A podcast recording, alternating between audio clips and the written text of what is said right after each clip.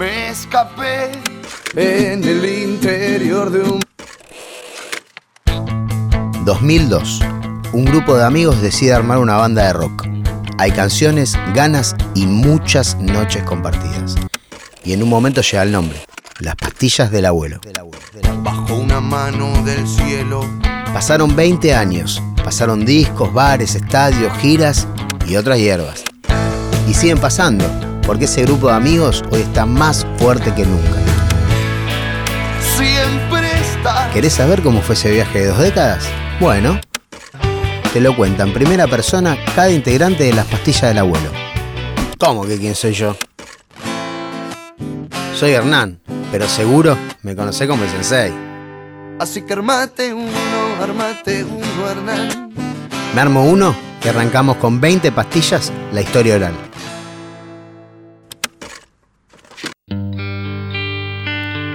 Pastilla 1, del Mariano Costa al Sadem. Con Piti nos conocemos desde la primaria y fuimos primario y secundario juntos en el Colegio Mariano Costa.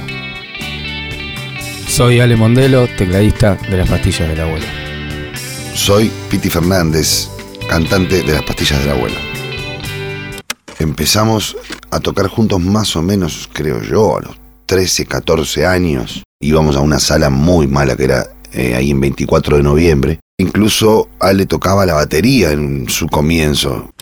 Sentado en la ribera me quedé, sentado en la ribera solo, solo. En un momento se, se acerca Hernán Leoni, que fue el que fue el baterista por algunos años, y ahí yo me pasé a- al piano, que ya había estudiado desde, desde chico, y, y ahí quedamos, y ahí empezaron a, a sonar las primeras canciones en esa sala de, de 24 de noviembre, que no parecía tanto una sala, pero estaba bueno para nosotros. Iluminando el agua.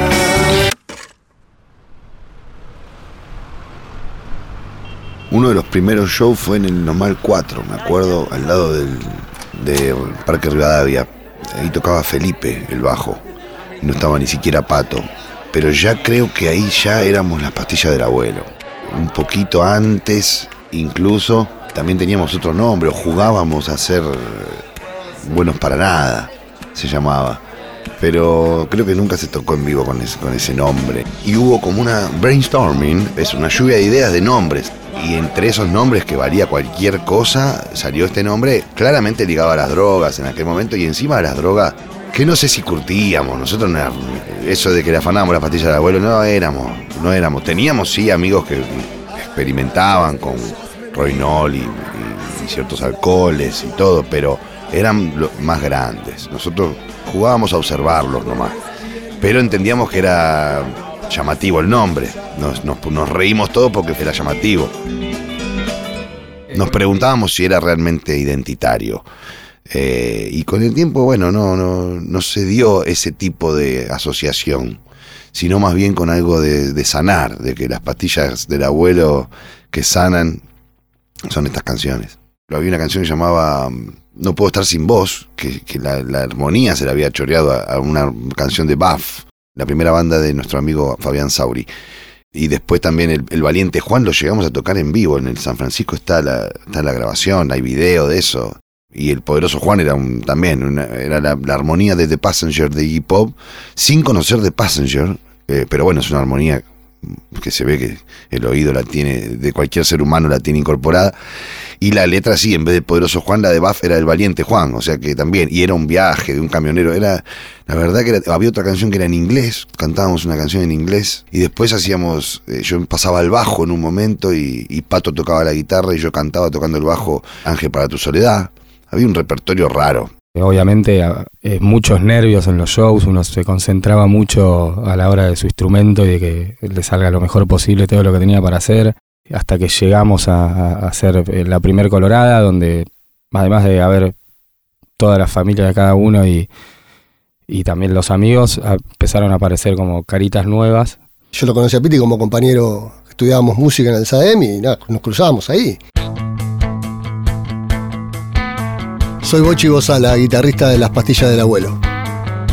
El show de La Colorada lo voy a ver con Fer Capria, que es un amigo mío, músico también, compañero de, de la primaria, que fue por unos escasos dos meses y medio bajista de las pastillas del abuelo antes que entre Patricio Méndez y Santi, y que entrara Santi. Vamos a ver ahí a la, a la banda de Pato Méndez, y ahí en esa primer colorada me entero que Piti, que es mi compañero del SAEM, es el cantante de esa banda. Y nada, veo el show, me copa, lo que hacen, las canciones. Algunas ya Piti me había mostrado canciones de él, pero no me, no me acordaba las pastillas del abuelo, me tendría que acordar de que ese nombre ya existía. No me dijo nunca cómo se llamaba la banda. La formación más conocida y- y exitosa de Pastillas del Abuelo mayormente se gesta en el SADEN. Cuando Pato, el Pato Méndez el bajista, decide dedicarse a la medicina. Entonces aprovechamos, ya que íbamos a buscar bajista, decidí yo dejar la guitarra, que también tocaba la guitarra en ese momento, por lo menos la segunda viola hacía los acordes, y el cholo que hacía la primera guitarra dándonos una mano. Dijimos, bueno, vamos, reformemos todo y y estos seis meses que vienen busquemos bajista, busquemos eh, un, guitarrista, una segunda guitarra o dos guitarristas que se entiendan. Y ahí fuimos al SADEN.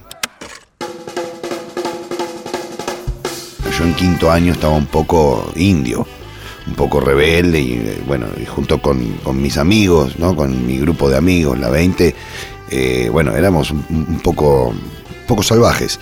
Entonces en la escuela de música había gente un poco más soft, un poquito más suave y un poquito más eh, artistas de otro tipo. Entonces yo no llegaba a comulgar con todo un hipismo eh, naif que había ahí. Soy Fer Vecchio y toco la guitarra. Entonces el tipo con el que yo estudiaba me dice, mira, ¿por qué no intentás dar libre? Porque te vas a aburrir. Dedicate a, a aprender a leer y rendimos y vamos pasando. Y en ese examen, en donde yo venía en una moto metiendo dos años en uno, antes que yo me lo encuentro a Piti, que había salido eh, de y venía de recursar. El único que más o menos tenía cara de rockero era Fervecchio. Y el vikingo, este Bochi, que yo había hablado con él y también se podía cruzar alguna palabra eh, que tenga un poco más de barrio. Pasa un tiempo, al otro año yo hago lo mismo, esto de que, de que empiezo a, a- a meter adelantado. Entonces mi profe me premia y me dice, ¿querés dar la muestra de fin de año de guitarra? Salgo de ahí y viene Piti y me encara y me dice, che, mirá, tengo una banda, está en esta situación, se me fue este, se me fue el otro, se me fue aquel otro. Y mientras él me contaba todo eso que estaba buenísimo, yo por dentro decía, este es el que recursó. Me está proponiendo que yo me ponga a hacer un laburo enorme sobre algo que debe ser, andás a ver lo que hace este flaco. Por otra parte me pasaba eso de que yo ya tenía amigos que habían terminado la escuela y no tenían laburo de, tocar, no pasaba nada, apenas si daban clases, no entraba en ninguna banda. Entonces le digo, bueno, dale, hagamos una cosa, digo, si tenés algo grabado, pasámelo y yo me estudio las canciones y vamos y ensayamos y vemos qué pasa, a ver qué podemos hacer. Y me pasa un demo donde estaban, no sé, cinco o seis canciones que después fueron repertorio hasta la semana pasada. Estaba La Rosarina, eh, estaba La Casada, Ama quien llora por ti, La Cerveza. Justo cuando le pido, le digo a, a- a Fer, le digo, che, bueno, a ver, tomá, tengo esta banda, estoy buscando gente. Fíjate que encontrás, eh, me lo trae a, a Bochi. Con Bucci teníamos un, un dúo, nos juntábamos a hacer música instrumental, pero acústica.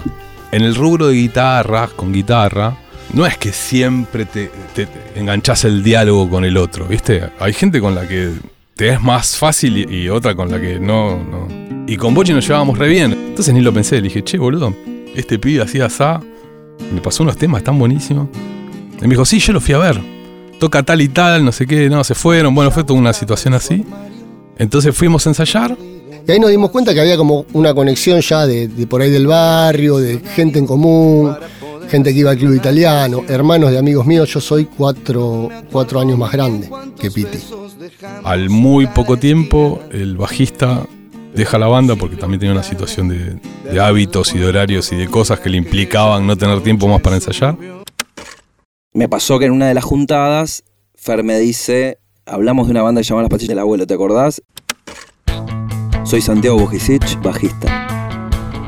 Bueno, el bajista que entró eh, se acaba de ir. Y tenemos que tocar dentro de poco. Vino Santi con toda esa energía Sadem, ¿no? Con esa energía suave, esa energía más soft, eh, pero con el tiempo se develó una, un- una figura inamovible de Pastilla del Abuelo y, eh, y creo que no, no hubiéramos llegado hasta acá sin él.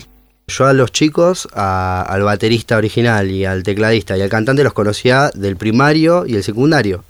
Y al resto los tenía de ahí del SADEM, porque con Santi tocaba, a Fer lo tenía de una materia, al Bochi lo tenía de vista, eh, parecía que tenía una onda bárbara. Lo había escuchado tocar alguna que otra vez en alguna muestra. Mi nombre es Joel Barbeito, soy saxofonista de Las Pastillas del Abuelo.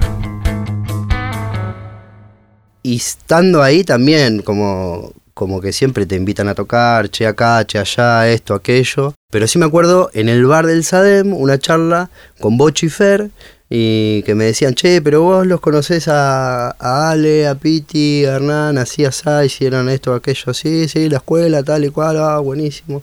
Este, ¿por qué no te venís un ensayo? Eh, y vemos qué onda. Bueno, dale, sí, fenómeno, buenísimo. Fue reencontrarme con, con- con viejos amigos y estuvimos tocando. Y después de eso, algo pasó. eh, me dijeron, che, vamos a, meter freezer un toque porque se está yendo el batero, no sé qué va a pasar. Por un montón de motivos quedó desarmada la banda. Es decir, el baterista hacia afuera era uno de los fundadores, digamos, eh, tenía peso en lo que decía, digamos. Y por otra parte, nada, vos tenés que seguir, tenés que seguir haciendo cosas. Y ahora ya el grupo ya más armado empieza a tener más, más opciones y, todo empieza, entonces ya ahí empezamos el sistema de votaciones. No me acuerdo, pero vamos como, no me acuerdo, pero que te diga siete bateristas, una cosa así. Y una de mis hermanas me dice, che, un amigo de una amiga de ella es baterista, pero estudia un montón y qué sé yo, bla, bla, bla. Entonces le digo, bueno, ya que estamos, le- hablemos con él y veamos qué onda, ¿viste? Soy Juan Comas, baterista de las pastillas del abuelo. En ese momento me había casi como adoptado Luis Querol, que es como un pseudo papá, maestro mío que volví ahora a tomar clases. Luis me estaba tirando un montón de cosas. Me mandaba a tocar con una banda y al otro día tocábamos country, me tenía que aprender un montón de temas. Esa, la semana que conocí a Fer Vecchio, que fue como el nexo, este, me mandó a tocar con los iracundos. Me junté con Fer ahí en la esquina de Nicaragua y Tames. Ahí me pasó el demo. Si yo, la verdad que estaba buscando algo que sea serio, que me llegue y que me haga vibrar. Y cuando a Fer le digo, este, pues todos decían, no, bueno, viste, 15 temas, aprendete el que vos quieras. Yo a Fer le tiré, bueno, ¿y cuál, cuál tema me aprende? Me dijo, aprendete todos. Y ya me gustó eso. Yo me acuerdo estando en, la, en la combi volviendo de Venado Tuerto con, con los iracundos y escuchando la, la situación, este, me había gustado. Sin embargo, cuando me metí en la sala, me partió la cabeza.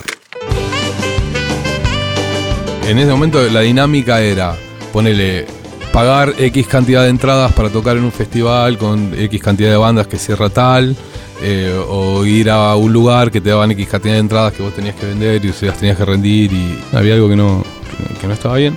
Y un día se me ocurre calcular la caja y la barra, a ver qué pasaba, ¿no? como qué, qué podía llegar a ser. Y fue tipo, bling, eh, se me prendía la lamparita.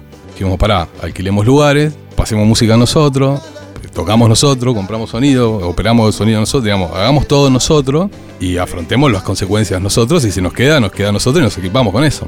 Lo que terminó pasando fue que enganchamos un DJ que tenía mucha onda, que se llamaba DJ Jara, que era un rubio de rastas, tenía onda. Entonces nosotros al principio era eh, la barra, gente, bailar, jockey, barra, no sé cuánto, que esto que lo otro, y cuando la fiesta estaba pleno salíamos a tocar, tipo 3, 4 de la mañana, ¿sabes qué? Éramos los decadentes, es decir, la gente, la gente explotaba todo, era espectacular. Y la verdad que ese circuito nos sirvió un montón porque ahí ya nos terminamos de equipar. Pastilla 2, La Costa. La Colorada fue en agosto y para fin de año nos estábamos yendo a la costa ya con, con baterista nuevo. Arrancamos saliendo un día tarde de gira. Con Santi fuimos a comprar los pasajes porque nos fuimos en, en Bondi desde Retiro. Le decimos, queremos viajar el sábado a la noche.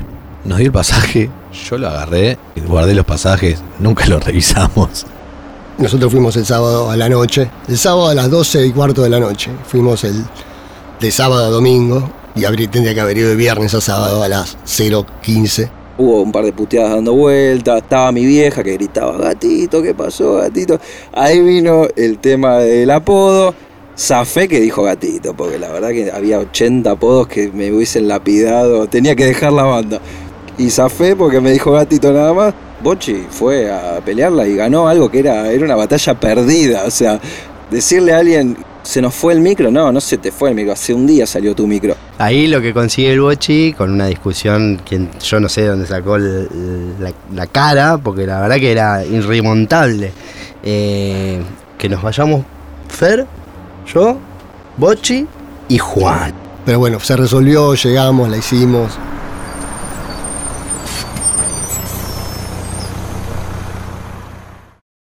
Acuerdo que fuimos con RSJ, que era una productora de unos aventureros como nosotros, que se llamaban Ricardo, Sergio y Juan.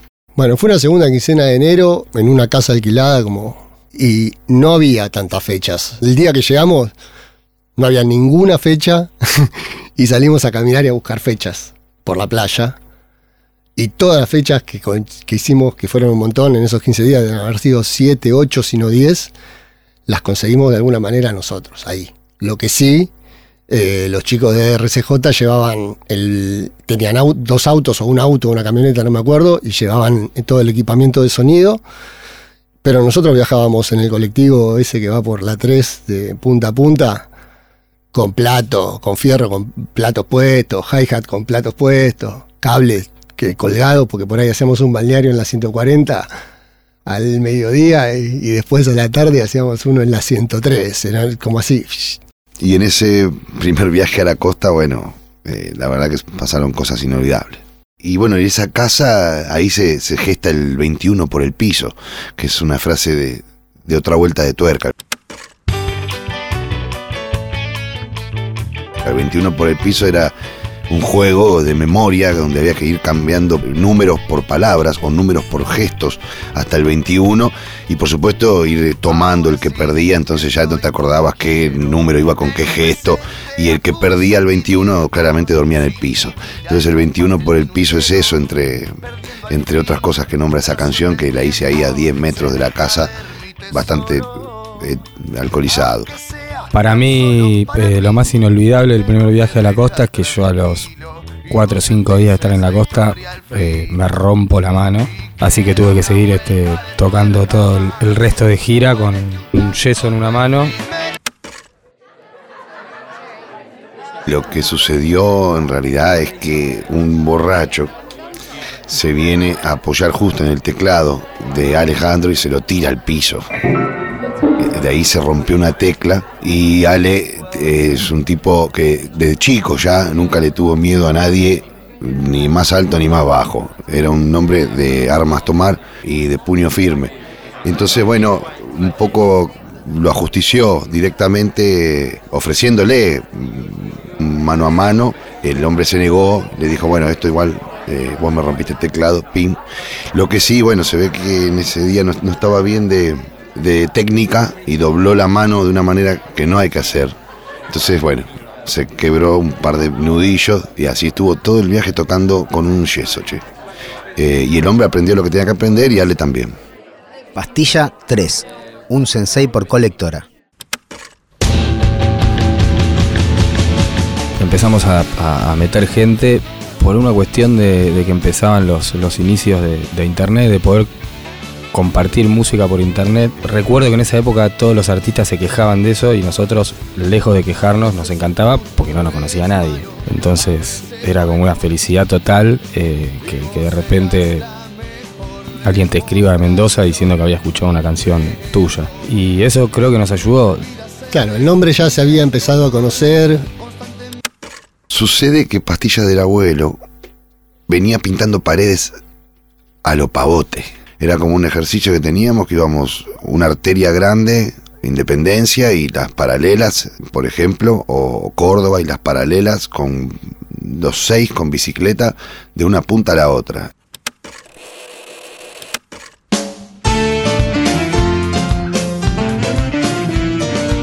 La idea era, bueno, kioscos de revistas, paredes, barrios, nos separábamos por barrios. Me pasó de que me llame el kiosquero de un amigo de mi viejo que me decía, che, me pintaste las patillas del abuelo. También el tema carteles. Salimos con el engrudo de repente, que te digan, o sea, a las cuatro cuadras, Pete agarra el coso de engrudo, hace seis pasos, se tropieza y me tira el balde de engrudo encima entero. Entero. Era una cosa impresionante. Y, y con lo cual tuvimos dos problemas. El primero, yo estaba eh, con frío y lleno de engrudo y no teníamos más engrudo para pegar. Pastilla siempre tuvo un ángel. Si bien hacíamos todo aparentemente mal, los resultados siempre eran, eh, eh, buenos. Siempre algo pasaba en la línea que, viste, eh, había un arquero que la sacaba del ángulo siempre. Nos terminamos encontrando con uno que clar- claramente no solamente nos proveyó de engrudo y, nos acompañó toda la noche, sino que creo que pegó el 90% de los carteles que nos quedaba. De hecho, la gira en la costa fue una gran pantalla para nosotros. Recuerdo que ni bien volvimos de la gira de la costa, hicimos un show en un lugar que se llamaba El Duende. No podíamos creer de la cantidad de gente que había ido, que en ese momento eran, no sé, 350 personas, todos eh, amuchados, transpirando en un sótano. Las dos giras de Pastilla del Abuelo Under coincidieron con dos viajes de mochilero al norte nuestro. Tocábamos el sensei eh, en los fogones y en lo que se da mucho, la, dinámica que se da en estos viajes de mochileros que por ahí los grupos de amigos se van pasando. O nosotros queríamos adelantarnos dos eh, pueblos y hay gente que se queda atrás y después sube dos pueblos y vos te quedás tres días donde querés. Entonces, de alguna manera, en, ese, en esa dinámica y en ese viaje, la gente iba comentando que había un pibe parecido a Vicentico que cantaba una canción para un fumón que era muy graciosa y que estaba muy bien escrita. Empieza el ritual. Entonces me acuerdo un día de estar durmiendo con los pelos todos desordenados y, y, bueno, remoloneando ahí donde, cuando los pibes ya estaban tomando un mate a las primeras horas de la- del alba y se acercó un forajido a decir, buenas, ¿qué tal? Disculpen, che, ¿ustedes están con Vicentico? Por supuesto no estaban pensando que estábamos con Vicentico de verdad, era un parecido, ¿no? Pero preguntaban por un tal Vicentico, yo no podía creer, estaba recién abriendo los ojos. Y salgo, asomo la cabeza y el chabón me mira y dice, uh, igual. Y al toque me pregunta, ¿vas a tocar hoy la del fumón en algún lado? Y yo digo, mira, la verdad que no sé qué vamos a hacer hoy, flaco. Pero ya era un termómetro de que había justamente eso, se estaba corriendo la bola de, de que esa canción existía y que se ve que para algunos era conocida ya en internet. El sensei, en la medida que la gente buscaba las pastillas del abuelo y le aparecían las canciones, el sensei era una canción que, que empezaba a, a- como a pegar en la gente. Entonces éramos los del sensei. Así que armate uno, armate uno, Hernán. Empezaba a haber una como una ida y vuelta de mails de gente que le gustaba la banda y qué sé yo. Nosotros veníamos con un ritmo de, de- de shows eh, muy vertiginoso, por lo menos una o dos fechas eh, por mes hacíamos. De estas que, que- que recaudábamos buena guita, porque nada, teníamos el lugar, la barra, este, y se armaba, ¿viste? Como yo ya sentía que la gente lo esperaba de alguna manera. Nosotros nos vamos a la, a la costa y pasa esto de Cromañón, entonces como que el escenario había cambiado, había cambiado un montón y, y de repente volvimos y nos encontramos con que estaba casi imposible tocar. Y ahí surgió la idea, che, bueno, grabemos. Y se acerca Juan Pablo, eh, el hermano de Piti, a insistirnos y decirnos que tiene que grabar un disco, tiene que grabar un disco. Si no me equivoco, no sé si lo financió él o el papá de Piti, Juan Ramón. Ahí empezó a, suceder la situación de tener el, el primer eh, disco oficial, que bueno, que fue por, por colectora. Grabar el primer disco también era elegir de, no sé, de 40 canciones que a todo el mundo le gusta, elegir las 12 que más nos gusta. Bueno, ahí fuimos con Ramiro Quinteros, que fue el que ofreció de productor. Y fue muy divertido toda la situación. Yo recuerdo todo con, con mucho cariño. Bueno, eran canciones que ya venían muy ensayadas, muy tocadas, muy conocidas por la gente. El tipo es de 200 millones de discos hechos, bien equipado, y todo bien, muy por encima del estándar nuestro de- del que estábamos acostumbrados. Entonces veníamos súper espectacular. La experiencia para mí estuvo buenísima porque fue grabar en un lugar pro, un lugar con cinta abierta, eh, un lugar donde podíamos grabar todos juntos. Con el tiempo te vas dando cuenta que sí sirve, vas adquiriendo experiencia, pero en ese momento nos peleábamos por, no sé, si sacaban un solo, viste, cosas que, que hoy te das cuenta en, en cuanto a la producción y encaro y armado de los temas, hoy hemos aprendido y avanzado. Pero en ese momento está bien que, que haya sido de esa manera. Primer día grabábamos todo el día, grabábamos, no me acuerdo cómo cómo fue, pero me- sí me acuerdo que era de noche y salimos. Momentos donde la marihuana era mucho más tabú que ahora. Y por ejemplo, dentro de un estudio no se te ocurría eh, eh, fumar eh, marihuana. Entonces, eh, estábamos en la puerta, en Flores, en un pasaje que decís, acá no, ¿qué? Escúchame, imposible. Vamos a festejar, estamos a caminar. Entonces armamos un porro, lo prendemos, le damos eh, X cantidad de pitadas, no muchas, y de repente aparece un policía. De la nada de atrás aparece un policía. No, olvídate. Bueno, de todo lo que le tuvimos que decir y implorar y suplicar al tipo para que no nos meta en cana, obviamente se dio cuenta que éramos tres boludos que estábamos grabando un disco y nos fumamos un porro ahí, pero claro, el tipo era el que cuidaba ahí. Y bueno, nada, nos hizo pasar un julepe tremendo. Bajamos a tierra full. Nada, yo ya me veía, viste, aparte, explicando, llamando a mi mamá, viste, mamá, estoy preso por drogadicto. no, mi, mi- mi vieja seguramente despertando a mi, a mi viejo diciéndole, te dije, Osvaldo, este chico. 20 pastillas, la historia oral es una serie original de las pastillas del abuelo junto a Produce Crack, hecho en colaboración con Posta. Por Produce Crack, Eduardo Roca, Carlos Roca, Andrea Siliberti, Catherine Tocatlián, Marisa Arias, Marisú Ferreres y Pablo de Guglielmo. Por Posta, producción Guido Scolo. Guiones y entrevistas, Roque Casiero. Edición, Ignacio Ugarteche. Producción ejecutiva, Luciano Banchero y Diego del Agostino. ¿Y yo? Soy Hernán, el sensei. Esta serie fue grabada en Estudio La Caldera por Coyo Bando. Seguí a las pastillas en redes sociales para enterarte todo sobre los festejos por los 20 años de la banda. Me escapé. Te esperamos en el próximo episodio de 20 pastillas, la historia oral, en Spotify o donde quieras escucharnos.